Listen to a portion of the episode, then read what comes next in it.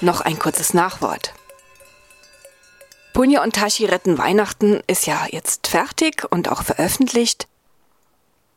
Und auch schon das zweite Buch habe ich fertig geschrieben, und zwar Punja und Tashi in Kämpfen in Northcott. Also dieses zweite Buch ist korrigiert und ja, die letzten Korrekturen habe ich jetzt im Januar 2022 vorgenommen. Heute ist der 9. Januar 2022, fange ich mit dem dritten Buch an. Und das ist eben Punja und Tashi wieder auf Spurensuche in Tibet. Mal sehen, was dann dabei herauskommt. Ich habe den Anfang, ich weiß das Ende, aber dazwischen, was alles da passiert, ist mir auch noch nicht so ganz klar. Das wird sich also in diesem Jahr entwickeln.